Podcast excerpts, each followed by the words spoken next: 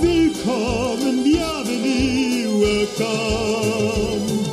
Fremder, étranger, stranger. Glücklich zu sehen, je suis enchanté. Happy to see you, bleibe reste stay. Und damit herzlich willkommen zu einer brandneuen Folge des Nerdical Musical Podcasts, dem Musical-Hasser und Musical-Liebhaber gleichermaßen. Ich bin Alex und mir gegenüber als Skype-Bild zugeschaltet sitzt Lone, hallo ihr Lieben. Und diese Woche geht es um das Musical Chicago. Wir haben gedacht, wir bleiben unserem Intro treu und gehen mal wieder zu John Cande und Fred App und Genau. machen eins dieser Musicals, die deutlich älter wirken, als sie sind, weil die beiden einfach so gut darin sind, diesen Stil der 20er, 30er Jahre. Ja, Ich will nicht sagen, direkt zu imitieren, aber das Gefühl davon zu ihn zu adaptieren, würde ich vielleicht sagen. Also so, die beiden schneiden sich diesen Stil sehr gut auf sich selber und das, wie es funktioniert hat, als sie es geschrieben haben, zu. So, es ist eine richtig gute Adaption dieses Stils einfach. Genau. Und dieses Musical ist ja relativ einflussreich. Es werden einige Namen fallen, die vielleicht Mhm. dem einen oder anderen, selbst wenn er nicht so sehr in der Musical-Welt äh, ja, bewandert ist, bekannt sein könnte. Und deswegen gehe ich auch mal direkt zu den Stats über. Also, ich hatte ja schon gesagt, dass das Musical mit der Musik von John Kander ist, Lyrics von Fred App. Klassisches Duo, eines der Genau. ersten großen Duos, die ich jetzt gerade im Kopf habe. Andere bekannte sind ja zum Beispiel Lloyd Webber und Tim Rice. Und äh, Buch auch von Fred App und Bob Fosse, der ja ähm, eigentlich eher als Tanzchoreograf bekannt ist. Also gerade eben diesen, eben für Chicago und Cabaret extrem einflussreich. Gerade in der Musicalwelt eigentlich schon fast ein geflügeltes Wort. Ja, Und ähm, ja, dieses Musical spielt in Chicago, wer hätte es gedacht, oh in der, Wunder. im Jazz-Zeitalter und basiert tatsächlich auf einem Theaterstück, das auch von 1926, also direkt mittendrin in dieser Zeitspanne spielt. Das heißt, immerhin Äh. die Vorlage haben sie sich dieses Mal aus der richtigen Zeit geholt. Haben sie sich doch mit Cabaret auch. Haben sie? Ja, stimmt. Also auf jeden Fall haben sie sich die Vorlage aus der richtigen Zeit geholt. Ich wollte gerade sagen, das ist ein Buch aus den, bei Cabaret, das Ja. Buch ist aus den 30ern und spielt 1929, 30. Ich habe es jetzt Ich zu Hause auf meinem Nachttisch liegen. Ich habe es gerade hab- zeitlich komplett falsch einsortiert, das Buch. Alles gut. Kein Problem. Ähm, genau, und dieses äh, Theaterstück ist von Maureen Dallas Watkins. Also schätze ich mal eine Frau, auch wenn ich den Namen noch nie gehört habe.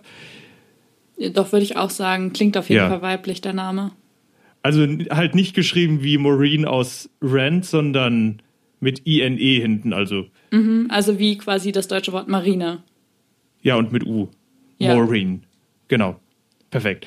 Und das geht tatsächlich um, äh, und sie ist tatsächlich eine äh, Journalistin gewesen und hat dieses Theaterstück über echte Kriminalfälle, über die sie berichtet hat, geschrieben.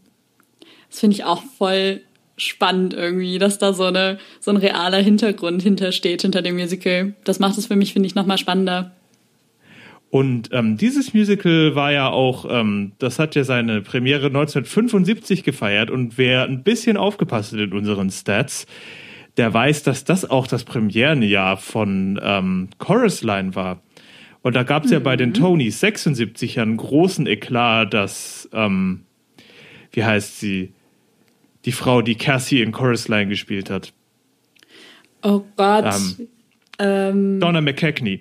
ja. den Tony gewonnen hat, anstatt der Hauptdarstellerin aus Chicago. Das war einer der ein großer Eklat in der Broadway-Szene, weil es ja auch hieß, dass Cassie nicht mal ansatzweise nur so große Rolle wie Velma spielt und so, äh, nicht Velma, Roxy Ich wollte gerade spielt. sagen. Aber ich, ich kann die Kritik ein Stück weit nachvollziehen tatsächlich. Also nicht, dass Cassie nicht eine tolle Rolle ist und dass sie die nicht toll gemacht hätte, so. Ähm, aber Roxy ausstechen, come on.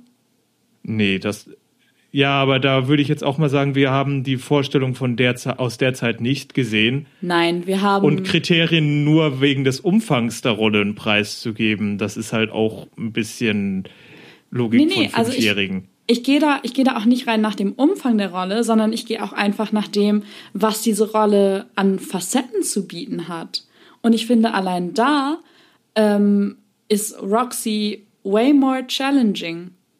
Das in ist, meinen Augen. Ähm, kann gut sein, aber es, es kommt auch immer noch auf die Umsetzung an. Na klar. Und Und wie wir es ja gerade Ja. schon angesprochen haben, wir, Wir haben nicht eine vergleichen. relativ, genau, weil wir haben nun mal eine relativ aktuelle Version geschaut. ähm, genau, äh, Stats, Stats, Stats, Stats.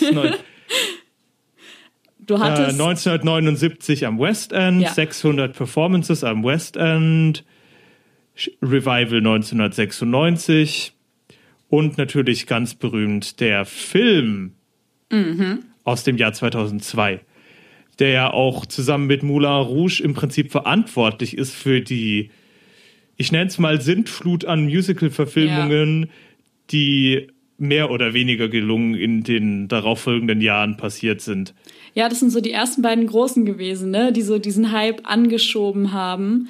Ja, Und die Sache ist, sind äh, ja nun mal auch beide fantastische Filme.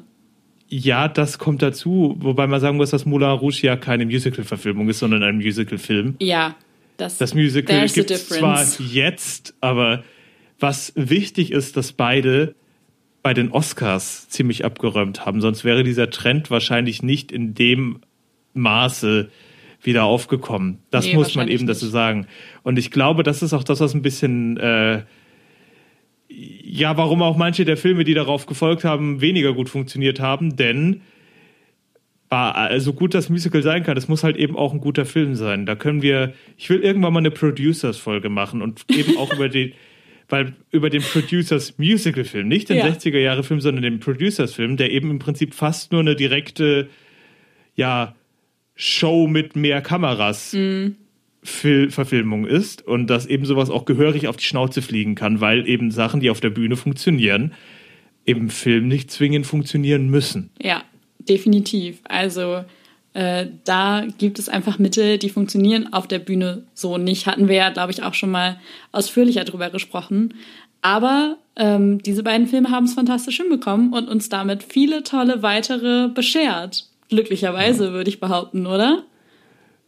Naja, also die Liste, ich habe jetzt mal eben hier die Liste der Filme, die direkt darauf gefolgt sind. Und ich, da können wir uns ja mal eben ein bisschen drüber streiten, bevor, bevor wir in die Sache Okay. gehen, welche davon wirklich gut waren.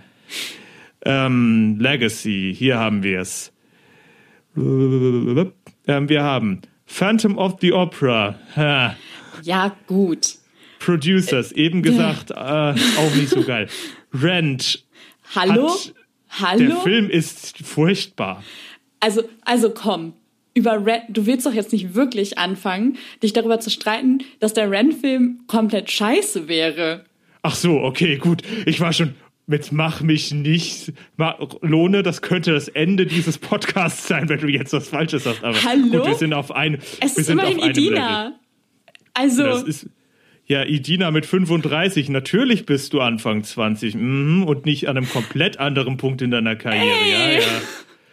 Und man Also- sieht ja, man sieht den Leuten an, dass viele davon nicht mehr wirklich Lust haben. Und Chris Columbus, der Revoluzendirektor von Kevin allein zu Hause in den ersten beiden Harry Potters für Rent. Also es passt einfach vorne und hinten nicht. Und ich habe den Film gesehen. Mir wurde ja geschenkt, nachdem ich einen Workshop gemacht habe und Seasons of Love als Lied dort gemacht habe. Und da waren die Leute so dankbar, dass sie mir den Film geschenkt haben. Ich bin mehrfach eingeschlafen.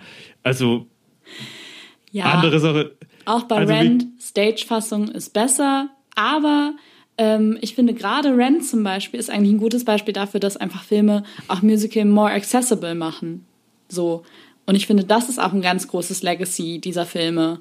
So. Also ich finde ganz im Ernst bei den, den jetzt den ersten drei, die ich genannt habe, Phantom der Oper, Producers und Rent, darauf basierend, ich habe Phantom der Oper und Rent gesehen, hat mich Ja. das eher davon abgeschreckt von den ganzen Sachen. Das muss ich ganz ehrlich findest sagen. du? Ja. Ich fand sie unglaublich langweilig und corny und vor Ja. allem hat für, äh, vor allem habe ich mit denen keine emotionale Verbindung aufgebaut, Mhm. weil sie eben einerseits, ähm, also sie haben ja keine Risiken in dem Sinne aufgenommen. Wenn du jetzt mal an den Chicago-Film denkst oder Moulin Rouge, die sind stilisiert bis zum geht nicht mehr, um eben dieses, Ja, voll. das von der Bühne und weißt du, ich habe das Gefühl, die haben dann eher gesagt, Schande, auf, dem, auf der Theaterbühne musst du dir viel vorstellen. Da wird ja vom Publikum gefordert, dass man sich das vorstellt. Hey, was machen wir? Wir mach, geben ihnen einfach alles mit so einem Löffelchen. Hier ist das Flugzeugmund auf. Und also das, der, natürlich habe ich damals, als ich die gesehen habe, mit 15, 16 nicht so gedacht. Aber ich habe dann, Ja. wenn ich jetzt später darüber nachdenke, ist mir dann aufgefallen, dass das das eben ist, weil einem das, was man sich eben vorstellen kann, das ist genau das Gleiche, was ich bei schlechten Buchverfilmungen habe. Dass einem eine Vision aufgezwungen Klar. wird und wenn die Version halt nicht funktioniert oder vor allem langweilig ist, dann ist es halt. Aber Schade. du hast es, du hast es gerade, finde ich, selber gesagt. So mit 15, 16, als du die geguckt hast. Und eigentlich ist das ja genau das Alter, in dem man eigentlich, also finde ich zumindest, das ist ein Alter, in dem man eigentlich Menschen an Musical Theater und Theater im Allgemeinen heranführen möchte. Idealerweise natürlich schon früher, aber gerade in dem Alter will man sie ja da noch mehr ranführen. Und wenn die Filme für die Altersgruppe dann funktionieren, dann ist das schon mal ein positiver Effekt. Also ich weiß, dass da viele tatsächlich da, also gerade beim Phantom der Oper-Film oder was hier auch steht, Sweeney Todd den Film tatsächlich sehr gemocht haben. Eben, und also Mamma Sweeney Mia Todd würde ich jetzt auch sagen, den Film habe ich tatsächlich fantastisch. Ja, sagen wir mal, da bin ich nicht so negativ wie bei Rand, aber ich bin auch nicht komplett überzeugt. Du kannst es natürlich nicht mit der Bühnenfassung vergleichen, das ist gar keine Frage. Nee, aber auch nicht deswegen. Ich habe den Film ja schon, ich habe den Film ja lange vor der, wie gesagt, ich hatte ja meine ähm, edgy Freundinnen damals, die mir dann auch die Haare gefärbt haben und all das. Ja, das war meine wilde Es Zeit. sind schöne und Fotos. ja, da habe ich dann, mit denen habe ich dann auch Labyrinth mit David Bowie und eben Phantom der Oper, Sweeney Todd, diese ganzen Filme, die wurden dann halt geguckt, weil das waren halt deren Ding. Die waren Ja. Edgelord Lights oder Edge Ladies, wie man es nennen will. Und ähm, wie gesagt, Mamma Mia mochte ich und tatsächlich habe ich mir dann Mhm. irgendwann später auch eine Bühnenversion angeguckt und ich muss sagen, irgendwie komme ich mit dem Film sogar ein bisschen besser klar, einfach weil ich so erstaunt Ja. war, wie dunkel die Bühnenversion ist, also vom ganzen Stage-Bild Mhm. her. Wie, keine Ahnung, da kam, war so, das sollte wahrscheinlich so eine Disco-Feeling machen, aber mit dem Film kam ich sogar besser klar als mit der Stage-Version. Ich Dann haben wir auch, aber zum Beispiel eindeutig. dann haben wir zum Beispiel Nein, was ja nicht so, aber was kommerziell nicht so, den habe ich aber auch nicht gesehen. Ich Auch weiß nur, dass er kritisiert wurde. Les Miserables, da haben wir unsere erste Folge drüber gemacht. Da muss ich, glaube ich, kein Genau. Wort mehr zu verlieren. Und dann haben wir eben Rock of Ages auch einen, äh, ja, Mäßig gut gelaufene. genau, Last Five Years ist ja eher so ein Indie-Film, wo zum Beispiel auch Jeremy Jordan, bekannt aus Waitress, Ja. mitspielte und Anna Kendrick. Die Into the Woods habe ich nicht gesehen, soll aber ganz okay sein. Der ist ganz gut gewesen. Also ich war ganz angetan. Aber wir haben natürlich dann auch das Desaster, The Legend, The Myth, The Movie, Cats. Oh Gott. Oh Gott. Und wo ich ein Film, bei dem ich wirklich gesagt habe, das könnte gut sein, dass das diesen Trend aber sowas von beerdigt. Ich hoffe es halt so sehr nicht, dass dieser Trend dadurch beerdigt wird. Aber das war halt leider schon eine ziemlich Vollkatastrophe, die sie da Also ich hoffe zumindest, haben. dass sie, ich hoffe zumindest, dass Cats Tom Hoopers Karriere als Musical-Regisseur beerdigt. Ja, bitte. Also danach hat er es wirklich nicht mehr verdient, noch eine Chance zu bekommen. Also, holla die Waldfee, das- der ist schon eine Nummer, die Verfilmung. Es, es ist eine Nummer. ja, definitiv. Und jetzt mit unglaublich guten Überleitungsskills mit Z gehe ich Immer. mal tatsächlich ähm, zu den Awards und ich sehe, dass tatsächlich Chicago für 1, 2, 3, 4, 5, 6, 7, 8, 9, 10 Tonys nominiert war, Mhm. aber keinen davon gewonnen hat. das finde ich auch komplett krass, dass die wirklich Aber es 76 war halt aber auch wie ähnlich 2015 mit, nee, 16, mit 16 Hamilton. einfach ein unfassbar starkes Jahr.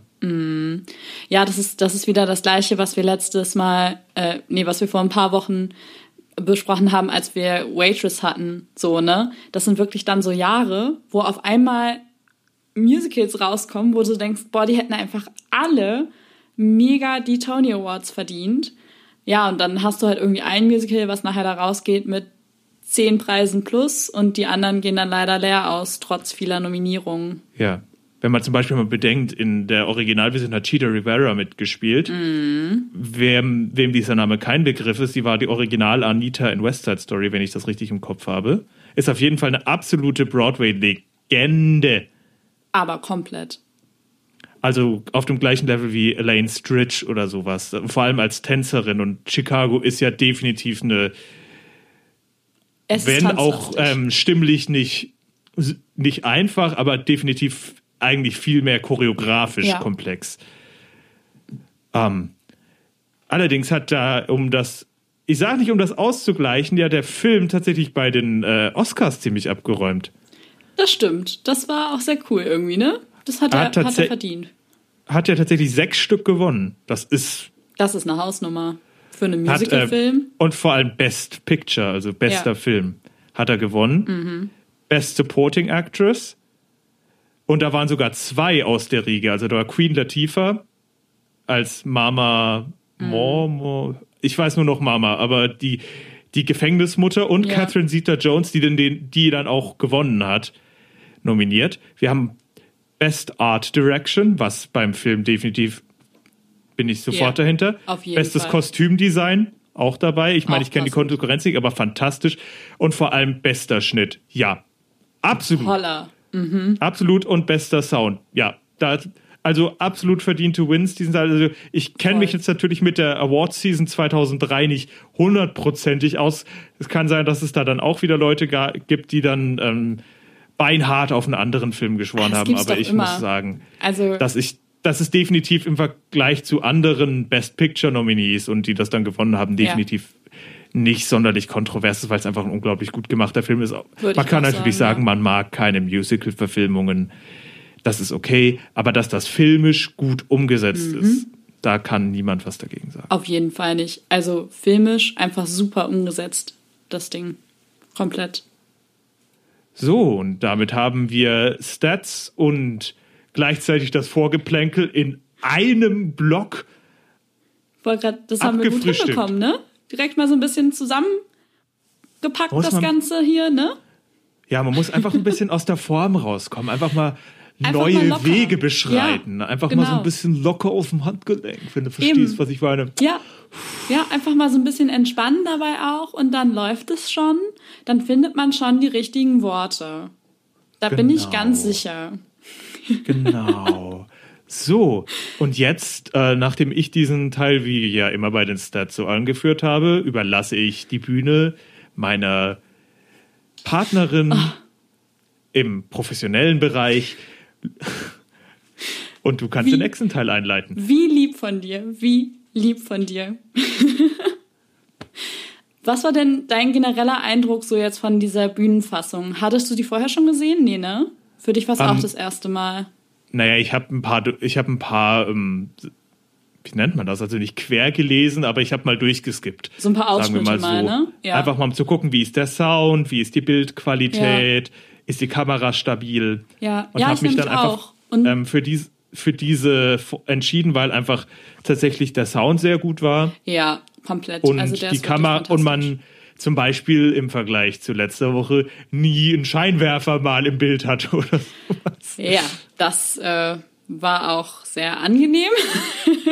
Ich muss allerdings sagen, ähm, wir haben ja das, äh, wir nehmen das ja Mhm. entweder jetzt zwei Tage bevor wir es oder am Tag bevor wir es veröffentlichen auf oder eine Woche vorher, weil wir tatsächlich an unserem normalen, normalerweise nehmen wir eine Woche bevor wir aufnehmen auf und das mussten wir leider verschieben, weil ich krank geworden bin. Keine Sorge, kein Corona, ich hatte nur was Falsches gegessen.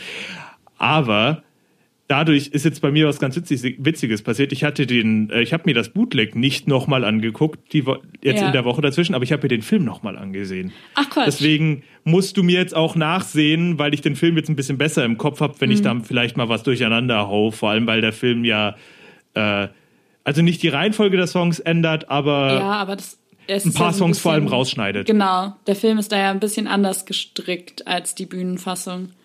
Deswegen fand ich das kürzer. auch ganz spannend, jetzt mal, also die Bühnenfassung zu gucken.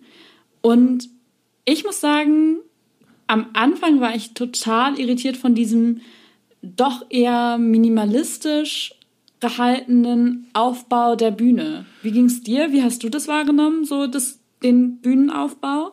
Wenn ich das am richtig im Kopf habe, war das ja am? Anfang mehr oder weniger ein Bett und halt, also das Ja. war ja am Anfang, du meinst, die, du meinst diesen Anfang, wo Velma auf der einen Seite der Bühne ihre Performance macht und Roxy auf der anderen Seite, Ja. also Genau. der Bühne ihren Mann umbringt.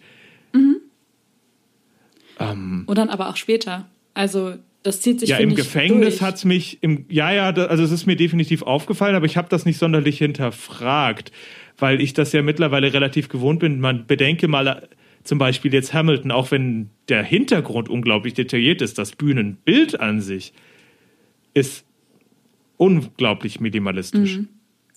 Aber also dieser, ich finde, das, wird- das wird fast schon so ein bisschen so ein Trend, ne? Da auf minimalistischeres Arbeiten zu setzen, was das Bühnenbild angeht. Ja, ich, also ich denke, es ist halt äh, wie bei vielen Sachen in der Kunst oft so, dass das ähm, hi- hin und her fluktuiert. Das sieht man ja zum Beispiel in Mhm. der gesamten Musikgeschichte, dass oft auf, ein, auf eine Ära von Komplexität, oft eine Ära mit bewusster Einfach, Einfachheit Ja. äh, folgt. Man nehme jetzt zum Beispiel relativ bekannt, wenn man mal die Musik von Johann Sebastian Bach mit der Musik von Haydn und Mozart vergleicht. Ja, klar, das, Das sind ist- Welten. Das, und danach wird's wieder komplex, komplex, komplex und dann geht das immer wieder Richtung intellektuell, sentimental. Und ich denke, bei Bühnenbildern ist das genauso. Es war ja oft zum Beispiel jetzt im vorletzten Jahrzehnt, also zwischen 2000 und 2000, ich sag mal zwischen, ja, vor Hamilton eigentlich, Ja. war ja oft die, auch dieser große Kritik, dass äh, Broadway im Prinzip mittlerweile nur noch leeres Spektakel ist und also das war zumindest das, was ja oft in den Kritiken zu lesen war und Mhm. Ja, was auch das stimmt. kritisiert wurde, dass halt Ja. ja, es tolle Setpieces und Bühnentechnik und bla, aber die Shows an sich Dass die nichts mehr hergeben, ja. und Aber es das gibt ja auch tatsächlich kaum Shows aus der Zeit, die es jetzt in den Kanon geschafft haben.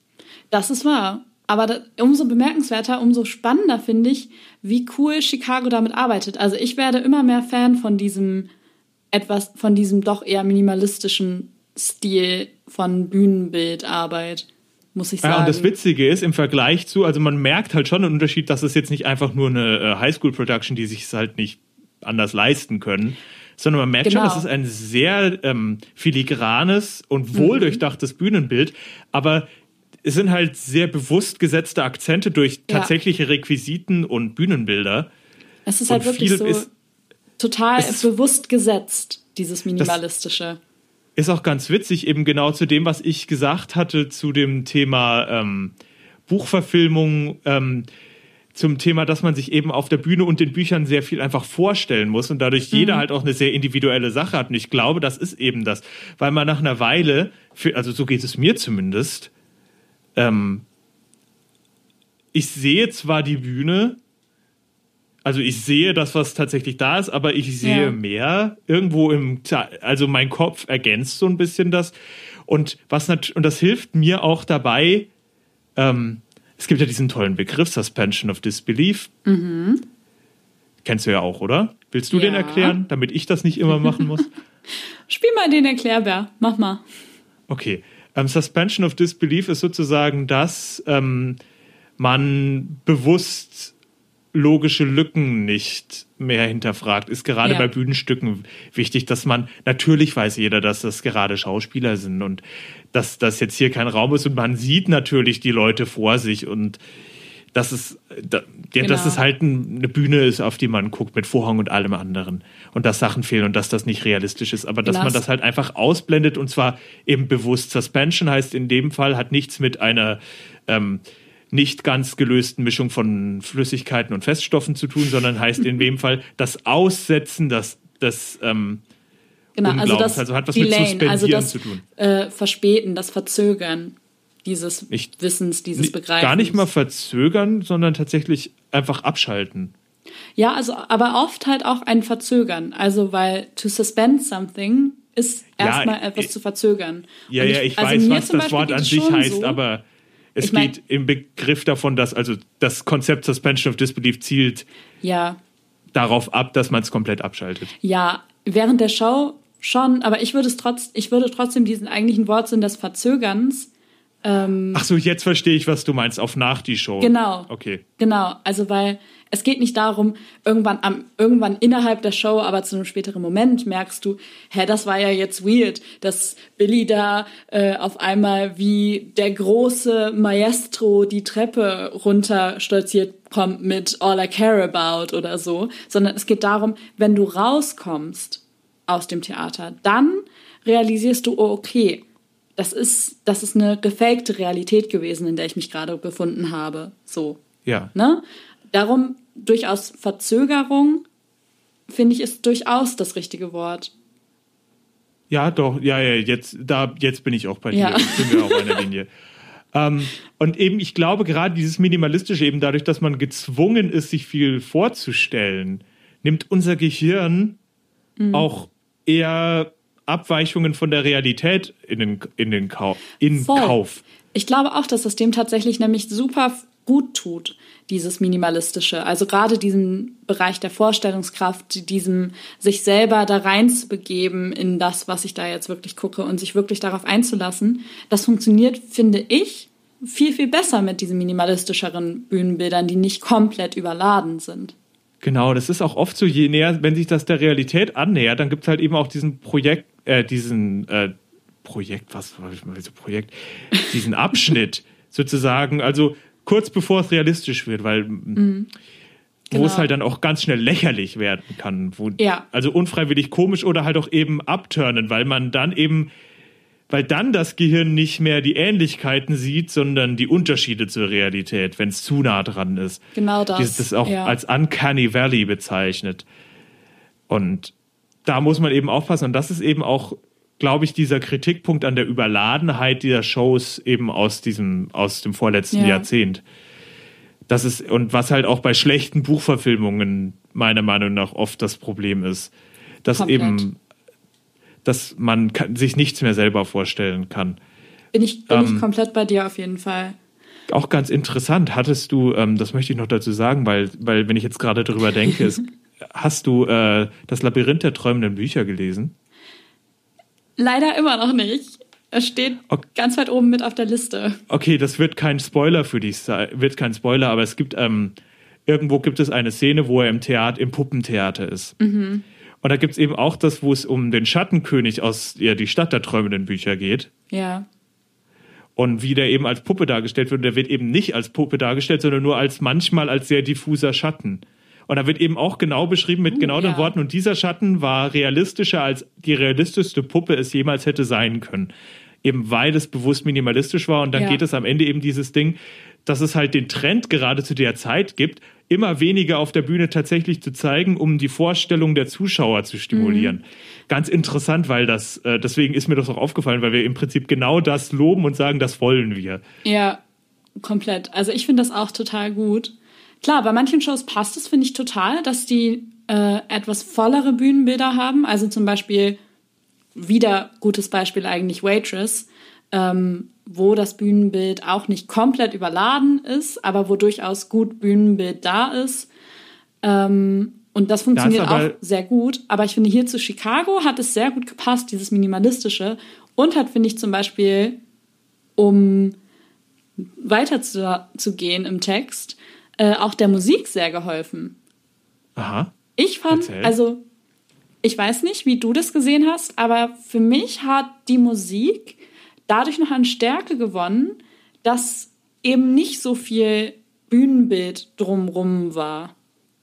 Ja, ich meine natürlich auch, ähm, gerade wenn man mit der Filmversion vertrauter ist. Ich habe den Film zum Beispiel zuerst gesehen, du wahrscheinlich auch, oder? Ja.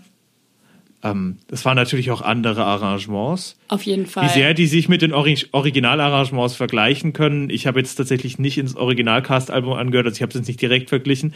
Aber sie waren auf jeden Fall sehr tatsächlich wahrscheinlich voller, als sie das zu der Zeit je gewesen wären, eben weil das Mhm. mit der Mikrofonierung derzeit gar nicht möglich gewesen wäre, so fett manchmal ähm, zu instrumentieren. Aber ich fand sie unglaublich äh, effektiv. Ja, ich auch. Also gerade so der Cellblock Tango, boah, Ja. der hat aber sowas von geknallt.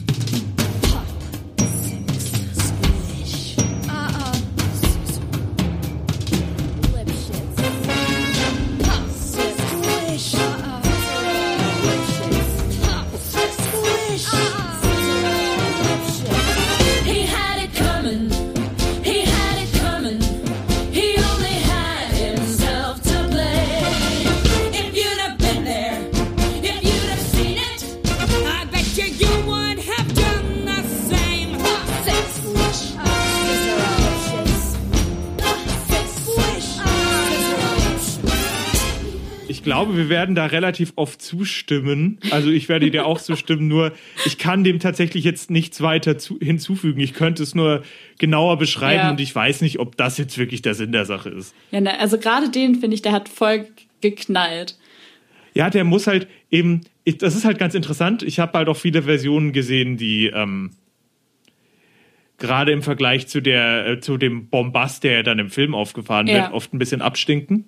Live. Komplett, ja. Und das definitiv nicht. Also Nee, das alles ist halt eine, andere eine. Du brauchst unglaublich viel Energie, sehr viel Emotion auch. Also das Mhm. ist ja eine.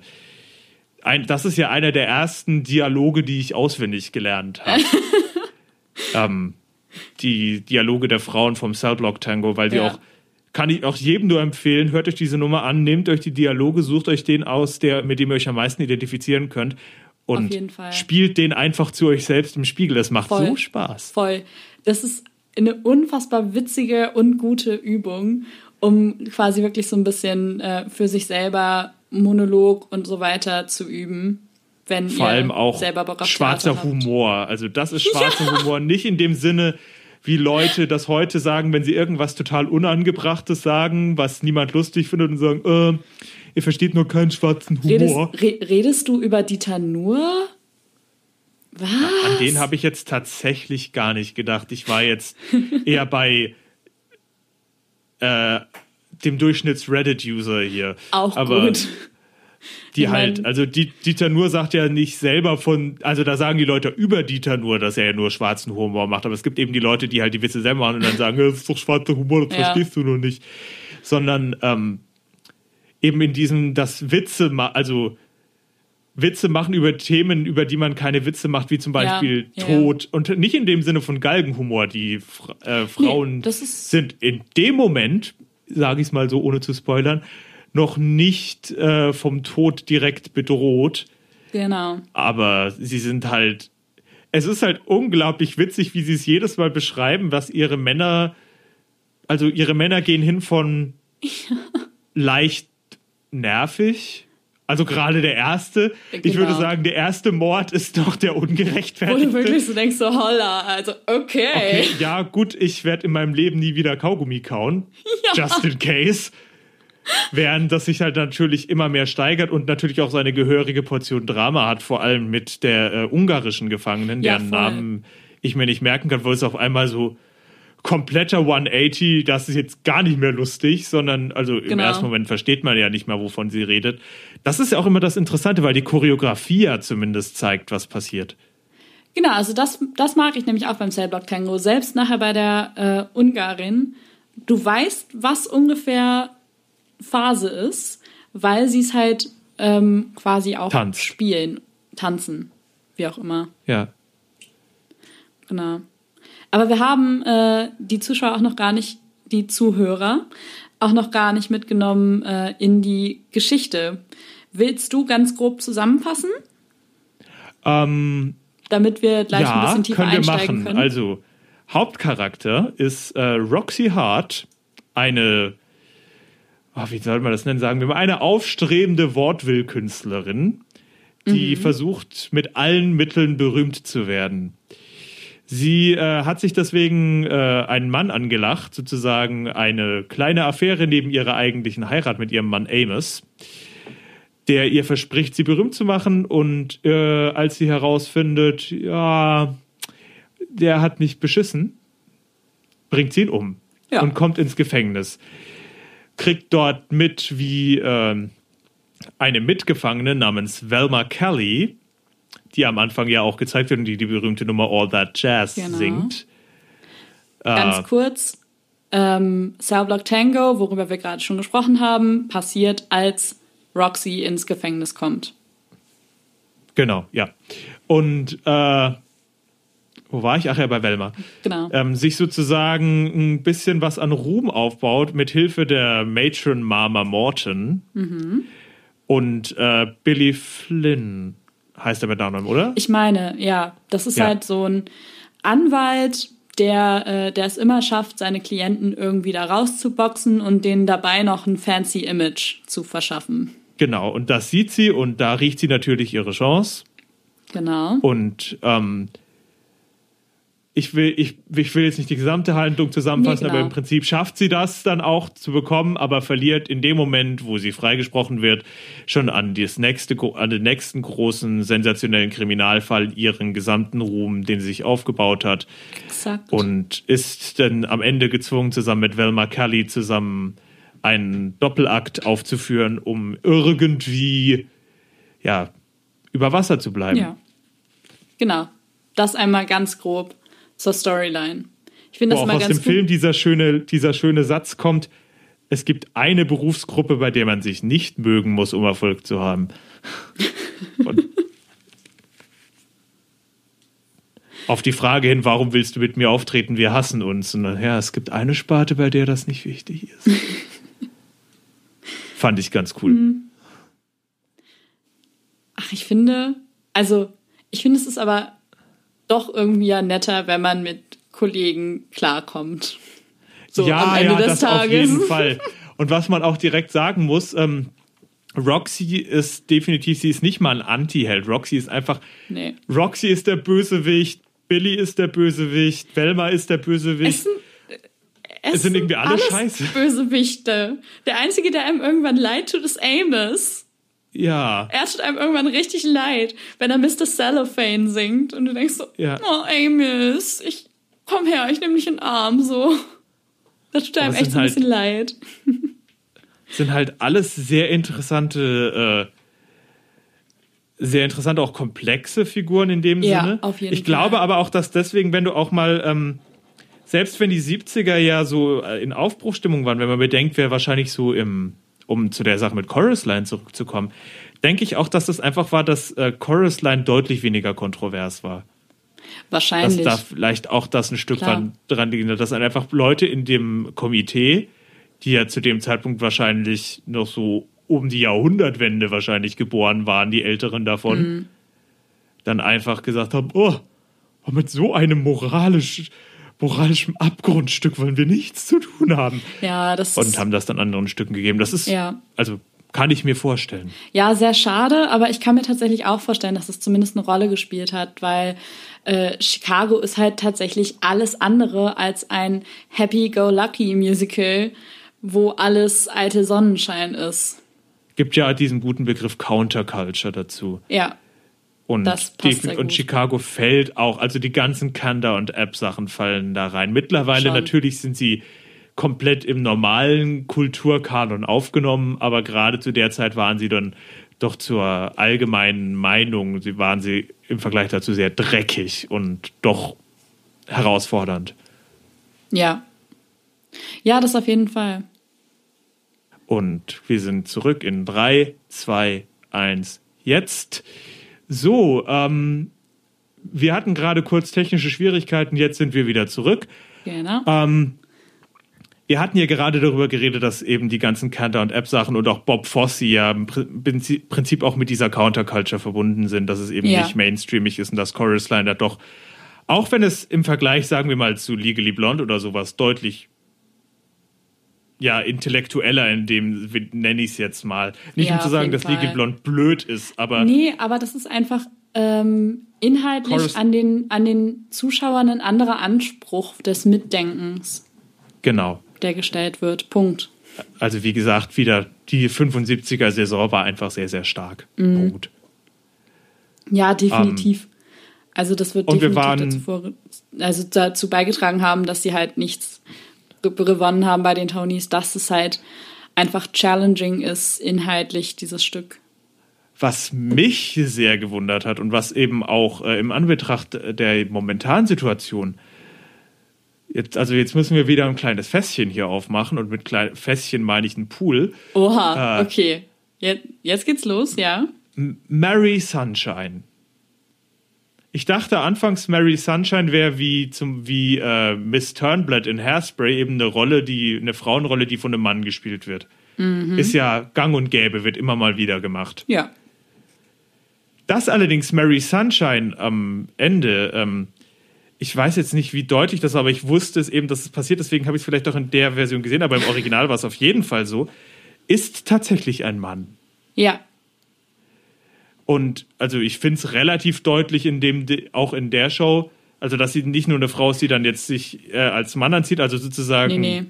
Das ist schon, äh, Cross-Dressception, sondern dass halt wirklich Mara die ganze Zeit ein Mann war. es ist schon deutlich. Das ist halt im Film überhaupt nicht der Fall, weil Mary Sunshine im Film ja von Christine Baranski gespielt wird, die Mhm. äh, relativ, ja, ich sag mal, eindeutig eine, sich als Frau präsentiert. Ja. Und auch eine Frau ist biologisch gesehen. Und dass das in diese Trans-Richtung geht, das hat mich, also das hat mich ein bisschen aus den Socken gehauen. Das habe ich überhaupt nicht erwartet. Aber ich fand's cool. Also, weil auch das zum Beispiel, ne, das ist auch schon wieder so ein Statement irgendwie. Mag, ich mag sowas ja. Also ich finde es immer cool, wenn Shows ihre Bühne nutzen, um halt auch Werte zu transportieren. So ein Stück weit.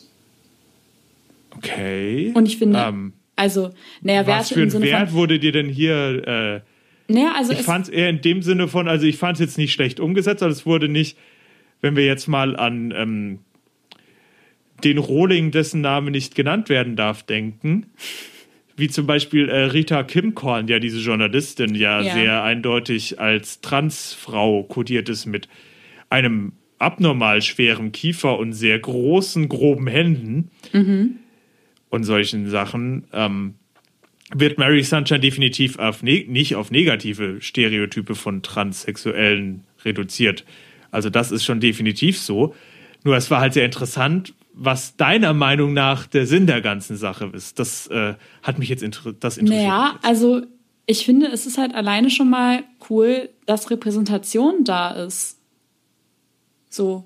Und egal, ob jetzt irgendwie mega die große Rolle oder nicht, das ist schon mal Repräsentation und das ist Mhm. äh, ein Step in the right direction. Ah, okay, da sind. Ich dachte so, die Rolle war jetzt nicht so krass umfangreich, Nein, dass nee, man da nee. mit groß eine Message. Da, deswegen war daher meine Verwirrung. Nein, nein, nee, also nicht Message im Sinne von, hey, die haben jetzt die krasseste Message ever damit transportiert, dass diese Figur eben transkodiert wird. Ähm, aber Repräsentation, Representation matters. Und ich Ist- finde, das haben sie damit ja schon mal geschaffen. Finde ich einen sehr Ist guten aber, auch, Schritt. ta- ist aber tatsächlich auch so, dass das äh, schon Bestandteil der Originalaufführung war. Also das Ja. ist nicht erst für diese Aufführung jetzt, also Ja, aber was ja also manchmal gemacht wird, deswegen. das, das, was wollte ich eben sagen, das äh, verfestigt deinen Punkt noch weiter. Ja, gerade deswegen finde ich das total cool, weil also das hatte ich nämlich auch gesehen, dass es schon in der Originalfassung so gemacht wurde. Und äh, finde ich total cool, gerade wenn man denkt, dass äh, die 70er ja im Grunde eine Zeit waren, wo selbst ähm, selbst Schwule und Lesben es noch schwer hatten. Und dann ähm, eine Transperson darzustellen, einer Transperson Repräsentation zu geben, was ja nochmal für viele ein stärkerer Schritt ist, das zu akzeptieren im eigenen Gedankengut, finde ich total cool. Es ist ja interessant, weil die ähm, späten 60er und die frühen 70er ja in so einer Auf, äh, in so einer Aufbruchsstimmung, was das Ja. angeht, war mit gesellschaftlicher Liberation, was halt dann im Prinzip durch Nixon und Reagan im Prinzip ja, Ja. nicht nur im Keim erstickt wurde, sondern der Keim wurde noch verbrannt, die Genau. Erde wurde gesalzen und äh, Dass auch ja auf das Keim nie wieder entstehe. etwas wachse. Ja. Ja, aber was, also was du, was wir davor schon hatten, äh, Thema Roxy und dass quasi alle Anti-Helden sind und niemand wirklich Gutes dabei ist. Also Ja, nicht mal Anti-Helden im Prinzip. Sie sind ja, Protagonisten, ja, aber ja, Antagonisten. ja. Alter, ich, ich fand Roxy so unsympathisch. Also so Ja, heftig absolut. unsympathisch. Oh mein Gott. Ich glaube, ich habe selten einen Charakter gesehen und dachte so, Alter, bleib mir fern. Aber ich glaube, das ist auch der Sinn der Sache. Es ist, das ist halt immer das Problem, wenn du berühmte Hollywood-Schauspielerinnen ähm, nimmst. Die meisten richtig großen Kassenmagneten sind eben auch Kassenmagneten, weil sie von Grund auf eine sympathische Aura haben. Mhm. Und ich finde ja trotzdem, dass äh, Renee Zellweger das unglaublich gut rübergebracht Voll. hat. Aber sie hat halt eine ganz andere Art unsympathisch, sondern halt eben dieses, wo man im ersten Moment denkt, ach, so eine Liebe und dann merkt man, was das für Ja. ein Biest ist. Aber bei dieser Roxy ist es so, das war nie die Frage, Ja, ob also Ro Roxy ein Biest ist. Also das Holla. stand. Beast Nee. von der ersten Sekunde an, aber so sehr. Und da muss man einfach wirklich sagen, Props an die Schauspielerin. Also das musst du erstmal hinbekommen. Hast du gerade im Kopf, wer das war? Weil mir Ähm, ist ich gerade habe überhaupt gerade nicht das, äh, das Bootleg noch auf. Hier steht Emra Faye Wright. Ist mir jetzt kein Name, aber das ist auch immer das Interessante an so Shows wie Chicago. Da kommt, das sind oft keine Star-Vehicles in ja, dem Sinne. ja. Weil die Shows halt alleine schon Magneten sind und dann kannst du halt mit Casts experimentieren. Also du gesagt. hast, ich habe jetzt mal hier für die großen ähm, äh, Aufführungen eine Liste an Performern. Mhm. Und wir haben äh, ja ein paar bekannte Namen wie eben Cheetah Rivera hier, auch äh, zum Beispiel in West End Revival Ruthie Henschel, die zum Beispiel aus Miss Saigon oder Mhm. äh, Les Miserables auch bekannt sein sollte. Ah. Und Joel, ja? Übrigens, ganz kurze Unterbrechung. Äh, Emra Faye Wright war Velma und nicht Roxy. Oh, Ich gucke Okay. gerade mal ganz kurz. Du erzählst ja sowieso noch. Ich höre dir nebenbei zu und guck Ja. mal, ob ich rausfinde, wer äh, denn die Roxy war.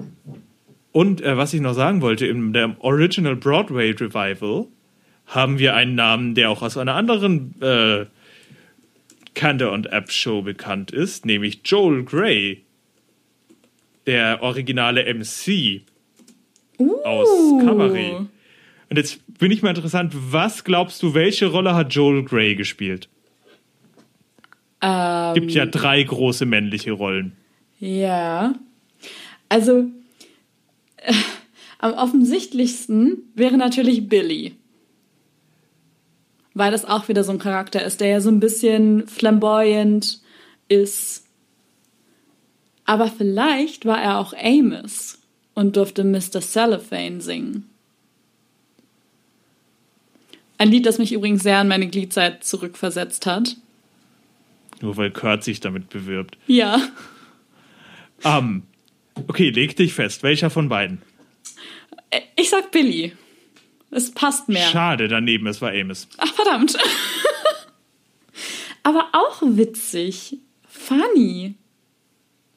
Und hast du den Namen mittlerweile gefunden? Nee, ich äh, finde es leider nicht. Ich werde das nach der Show noch suchen und äh, werde es euch mit in den Beschreibungstext schreiben. Ja, das ist doch eine gute Sache. Ähm, Ja. ich habe gerade so ein bisschen Gehirnaussetzer. Gibt es noch was, worüber du reden willst? Ich bin immer noch so verwundert von dem Ding, dass einfach mein, mein Nagelklipser vor meinen Augen explodiert ist. Ja, ach, ich, ähm, ich überlege gerade auch, worüber wir noch reden müssten. Aber eigentlich sind wir gerade bei Billy. Ich finde, wir müssen über Billy reden. Oh ja, natürlich. Lass Hau uns, raus. lass uns über Billy reden und bitte schon mal alleine über seinen ersten Auftritt, über All I Care About Is Love. Also wie, wie Klischee, wie flamboyant kann man einen Charakter machen, dass er All I Care About Is Love singen kann und es wirkt nicht seltsam. Keep your money, that's enough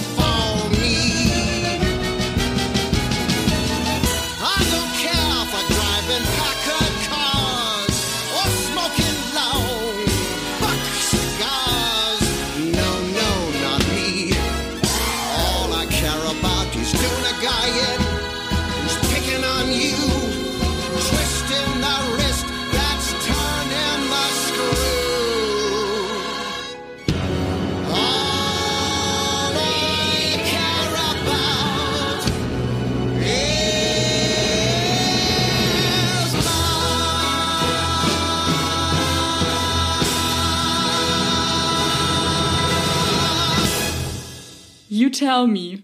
Das ist ein Talent. Das ist definitiv ein Talent. Da muss man einfach. Also es gibt ja zwei Begriffe. Der erste ist larger than life, größer als das Leben. Und das zweite, den Begriff finde ich sehr gut. Extra. Ja. Diese Begriffe passen eben beide auf Billy, aber hundertprozentig. Das ist auch wirklich, da muss ich sagen, auch in der Version und in der Filmversion, Billy ist ein Charakter, den du liebst zu hassen. Ja. Oh mein Gott. Und es macht aber so Spaß, ihn zu hassen. Ja. Also so Velma und Roxy und die meisten anderen findest du einfach echt abstößig und doof. Aber Billy bist du so, boah, cool. Irgendwie, irgendwie ist der cool dabei. Oder? Ja. Also es ist halt, es ist halt wirklich krass im, also wenn du jetzt mal siehst, ähm, Roxy ist halt, weißt du, Roxy ist verzweifelt. Aber Velma ist verzweifelt mit einem großen V. Ja. Und das merkst halt, also wenn du dieses, ähm, wie heißt denn die Nummer? Äh, I can't do it alone. Oh, ja, ja. Mhm. Das ist, ähm, nenne ich mal, ich nenne es immer liebevoll Bitchfight, die Nummer. Das könnte man sehr gut so betiteln, ja. es ist halt, es ist halt, äh, das ist eine Nummer, die ich so liebe, weil äh, Okay. in dem, das ist ja der Moment, wenn, äh, also gar, also einfach von dem, was in der Handlung passiert, das ist einfach so perfekte ähm, dramatische Gerechtigkeit und Ironie. Es ist ja anfangs so, dass Velma sich im Prinzip prostituiert fast vor äh, äh, Roxy. Ja. Weil sie sagt, okay, scheiße, die hat das jetzt, ich möchte mich mit ihr hochziehen und hey, ich hatte doch mal was, so ein Sister-Act mit deiner Schwester zusammen und äh, das haben wir gemacht und oh, äh, das findest du langweilig. Aber das war ja noch nicht das Beste, denn das eigentlich Gute, ach nee, das findest du auch scheiße. Aber, und Roxy ist dann einfach so eine richtige Bitch am Ende und direkt danach verli- kommt im Prinzip die Schlagzeile, wo die sagt, ja, Roxy, du bist eigentlich jetzt auch schon Schnee von gestern. Ja. Und das ist halt einfach so, du bist so, das ist so einer der Momente, wo man denkt so, mm, ja, in your face, Komplett. both of you, Komplett. both of you. Ja. Aber sagen, zum Thema Extra und Billy noch, Razzle Dazzle. Ja, bitte. Also, das ist auch so ein Lied. Das, also, ich muss sagen, Chicago gibt es, glaube ich, nur so zwei oder drei Titel, die ich mir auch außerhalb des Show-Kontexts anhören würde. Aber Razzle Dazzle in dieser Show funktioniert es einfach so fantastisch. Absolut. So, also da dürfte nicht, also jede Note sitzt exakt da, wo sie sein muss, damit dieses Lied den Effekt hat, den es braucht, finde ich. Das ist echt witzig. Und das sind Mega auch wirklich, gut. ich muss sagen, die äh, Billy-Nummern sind die, die mir auch im Film am mit Abstand am meisten Spaß gemacht haben, weil sie eben so over the top sind und der Film, Mhm. also äh, für diejenigen, die ihn nicht gesehen haben, das ist eben auch eins der Sachen, die ja bis heute daran gelobt werden, dass Ja. sie gar nicht erst versuchen, die Musiknummern realistisch darzustellen, sondern alle bis auf, jetzt lass mich lügen, zwei Nummern finden in Roxys Fantasie statt im Film. Und dadurch, dass sie in ihrer Fantasie sind, das ist halt ein harter Bruch mit der realistischen Mhm. Szenerie. Auf einmal haben die Leute richtig opulente Kostüme und Ja. krasse Bühnenbilder und richtig viel Show. Und bei eben bei Razzle Dazzle, da wo auf einmal das Gericht als riesengroße Spieleshow dargestellt wird. Oder Voll gut. Ähm, die wie heißt denn die andere? We both reached for the gun. Was ja im, in der Show ist es im Prinzip ja so, dass Roxy den Mund bewegt, aber nicht singt, Ja, genau. sondern das äh, Billy macht. Und in der Show ist es ja dann wirklich so, dass Billy dann der Puppenspieler ist und Roxy eine Marionette, also Ja. und eben nicht eine Marionette-Nachbildung von Renee Zellweger, sondern einfach nur so richtig gruselig, puppig Ja, richtig. geschminkt Richtig. Ah. Ja. aber und sie bewegt auch den Mund und er hat entweder den, die Hand in ihrem Rücken oder zieht die Fäden von oben und das ist einfach komplett, komplett Mhm. go crazy, aber genau so, genau das ist es. Genau das Ja. ist auch das, was ich finde, was eine gute Musical-Verfilmung ausmacht, wo sie Komplett. einfach sagt, ja, okay, es ist eh schon unrealistisch, why not go with it? Ja, dann kannst du es halt auch einfach übertreiben. So, dann setz halt noch einen ist- drauf. Das ist eben die Stilisierung. Du kannst halt im, auf der Bühne kannst du viel damit machen, indem du Sachen wegnimmst. Im Film Mhm. musst du damit immer sehr, sehr vorsichtig sein, weil du eben dadurch, dass du auch sehr auf die Gesichter sehr nah rangehen Richtig. kannst, hast du eine ganz andere Sprache. Aber im Film kannst du eben durch äh, Nachbearbeitung auch Sachen möglich machen, die Ja. live auf der Bühne so nicht möglich werden. Und das ist eben unglaublich gut umgesetzt. Und Billy ist allein dafür für diese Nummern Razzle Dazzle, I Can Do It. Alone und was was All I Care About is Love. Mm. All I Care About is Love. Oh, einfach, einfach fantastisch. Wo du auch einfach denkst, oh, du schmieriges Stück Aalschleim. Ja. Aber an dieser Stelle muss ich ein ganz kurzes Shoutout nach Polen geben äh, an den wundervollen Adasch, einen der wundervollsten Menschen äh, von den Theaterprojekten, in denen ich im Sommer immer dabei bin, der dieses Lied äh, in einem unserer Stücke mal gesungen hat. Und ich musste direkt wieder an Adasch denken, als ich es gesehen habe. Es war mega witzig. Grüße gehen raus. Genau. Was sind denn so deine Lieblingsnummern aus dem Stück? Könntest du das sagen? Um.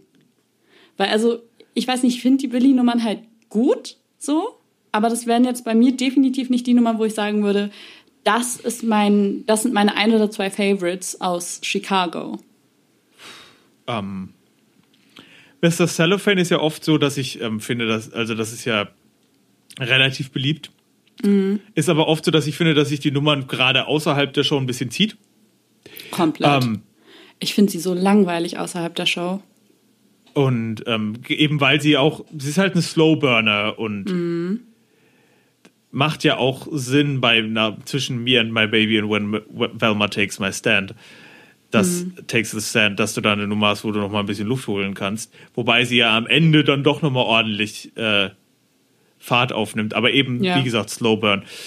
Ähm, pff, also Cell Block Tango, All-Time Favorite, Oh, das, ja. Also das ist mit Abstand. Da kommen die anderen Nummern für mich nicht ran. Das ist dafür, damit verbinde ich auch einfach Sachen. bei mir auch. Ich weiß noch, das habe ich sogar mal im Gesangsunterricht mit meiner Lehrerin drüber gesprochen. Sie meinte, ich soll das einfach mal machen. Und sie hat sich scheckig gelacht, wie ich ihr diese ganzen Dialoge präsentiert habe. Und meinte so, was ist denn mit dir kaputt? Mach weiter so. Ja, aber also ich muss sagen, ich würde auch das gleiche sagen. Bei mir wäre es auch auf jeden Fall Cell Block Tango. Forever. And ever ich and mein- ever and ever. Es ist ja auch ganz interessant. Ähm, ich war ja, äh, wir erwähnen ja beide, ich habe ja schon das eine oder andere Mal Tensing erwähnt, diese Jugendgruppe, bei der wir beide uns kennengelernt haben. Und ich war ja tatsächlich dort auch aktiv, bevor ich nach Bremen gezogen bin, Ja. bevor wir uns kennengelernt haben. Und ähm, als ich dann 2009 meine erste Show hatte, war ich tatsächlich dort. Es gibt mehrere Workshops und Tanzworkshop, weil es keinen Theaterworkshop Ja. gab, weil es keine Leitung dafür gab. Ach krass. Und ähm, wir hatten als Alternativen dazu nur noch Band, die voll war, ähm, und Jonglage, was ich nicht konnte. Und deswegen bin ich halt in Tanz gegangen. Ja. Und den ersten Tanz, den ich gelernt habe, war zu Roxy. Witzig. Weißt Ja, du, und da, da habe ich mich tatsächlich ähm, damals in meinen Teenagerjahren auch nicht getraut, den auf der Bühne zu tanzen, weil, ähm, um meine Tanzleitung aus der Zeit äh, mal zu zitieren, sie hatte diesen Tanz nicht mit dem Gedanken im Hintergrund geschrieben, dass den auch mal ein Mann tanzen müsste. Und an sich, wenn ich, auch wenn ich heute sagen würde, go for it, ja, Mann, damals, wenn, du halt irgendwie 15 bist Ja, und unsicher, dann traust du dich dich sowas halt nicht. Nö. Aber super witzig, weil weißt du, was für ein Tanz nämlich in der ersten Tensing-Show, bei der ich dabei war, unter anderem dabei war? All All That, That Jazz. Jazz. Das war so legendär, da wurde immer wieder drüber geredet. Das war aber auch All That Jazz. Der Tanz hat so fantastisch funktioniert damals. Also echt, Mädels, immer noch Shoutout an euch. Still in all. Das ist ja auch eben diese, diese geile Sache an. Diese Leute sind Ja. ja nicht durch die Stage-Show da, äh, dadurch, dazu inspiriert worden, sondern eben durch diesen Film. Also Ja. wir haben definitiv zur Filmversion getanzt. Ihr wahrscheinlich auch, oder? Durchaus eher, ja. Also würde ich jedenfalls behaupten. Eben das Interessante, wie das, das hat einen riesigen Einfluss gehabt, auch auf eben die Jugendkultur. Vielleicht nicht für die super Mainstream-Leute, aber eben auch trotzdem noch mal eine neue Welle der Counterculture, Mhm. eben für diese Leute, die sagen, hey, ja, mit dem Mainstream kann ich mich nicht identifizieren, aber wenn man jetzt mal an die Zeit zurückdenkt, okay, ja, Nu Metal war ein bisschen vor unserer Zeit, aber dieses ganze Emo-Zeug ist uns dann jetzt doch ein bisschen zu krass, war das halt auch eine ganz willkommene Ja. Gegenkultur, eben diese, eben Voll. Labyrinth, David, David Bowie ähm, und halt Sweeney Todd und Chicago Ja, und mega. Cabaret und diese Sachen. Das war, da gab es wirklich auch eine kleine Szene von Leuten, die das auch, die waren da Ride or Die für. Und ich muss sagen, ich habe da auch ich, mich ein Stück weit dazu gezählt, definitiv. Ja, voll. Also es ist halt einfach gut gemacht. sowohl die Filmversion als auch die Stage-Version, wie ich finde. Wobei ich eben- sagen ja. muss, ich glaube, ich würde am Ende des Tages sogar die Filmversion präferieren. Was meinst du? Ich weiß es nicht. Ich mache solche Sachen immer erst, wenn ich Stage-Versionen auch wirklich auf der Bühne gesehen habe. Ja, Andererseits weiß ich, ob, weiß ich nicht, ob wir in unserem Leben jemals eine äh, Aufführung von Chicago auf dem Level zu sehen bekommen. Mhm. Wahrscheinlich eher nicht. Questionable. Also die Filmversion ist definitiv, also im Vergleich, also ich würde sagen, wenn ich jetzt sage Sweeney Todd Stage oder Show, da würde ich sagen definitiv Show. Wenn ich sage, also Film, äh, Stage oder Show, Film oder Show, würde ich definitiv sagen Show. Gleiche wie Les Miserables oder äh, Phantom der Oper oder Ja. sowas. Aber, oder Cats. Wobei, muss beides nicht sein. Und, ähm, aber da würde ich wirklich sagen, der Film, der ist ja nicht umsonst so gut. Also das ist nicht Auf nur, okay, Fall. wir hatten in der Saison nichts anderes, geben wir das mal an Chicago, nee, der, sondern der hat da zu Recht einfach abgeräumt. ich guck mal eben, wenn ich jetzt mal eben gucken kann, weil jetzt, äh, was war denn da, der, die, oh, Ich ja, weiß es nicht. die Konkurrenz war, und Na? 2003 war kein schwaches Jahr, weil wir haben Herr der Ringe, zwei Türme und The Pianist als Konkurrenz Also, holla. für Best Picture. Guck mal, da haben die das aber mal super verdient gewonnen. Wenn sie gegen die zwei sich durchgesetzt haben, ne? Also das, das zeigt doch nochmal, wie wundervoll äh, dieses Stück ist und wie schön es einfach auch in seinen unterschiedlichen Facetten ist. Also weil ich finde, Bühne und Film sind halt so positiv unterschiedlich, dass du beiden was Definitiv. abgewinnen kannst irgendwie. Ja, das, man muss halt wirklich, man mu- muss halt sich definitiv bewusst sein, dass äh, da komplett andere Sprachen sind und man komplett andere Ausdrucksmöglichkeiten nicht nur zur Verfügung hat, sondern benutzen muss. Und man vielleicht Voll. auch sagen muss, manche Effekte kannst du. Hoppla, da bin ich jetzt gerade beim Gestikulieren ans Mikrofon gekommen. Au, mein Finger. äh, kann und muss man eben in dem ein oder anderen Medium, dann darf man auch gar nicht erst versuchen, in die Richtung zu gehen, weil das Ja. nicht funktionieren wird. Zum Beispiel eben, ähm, Beispiel Cats. Krasse Tanzchoreografien sind nicht beeindruckend im Film, wenn du erstens zum Beispiel nicht Exakt. die, die Gesamtchoreografie siehst oder noch besser, alle Tänzer nachanimiert worden, weil dann ist ja wow, cool.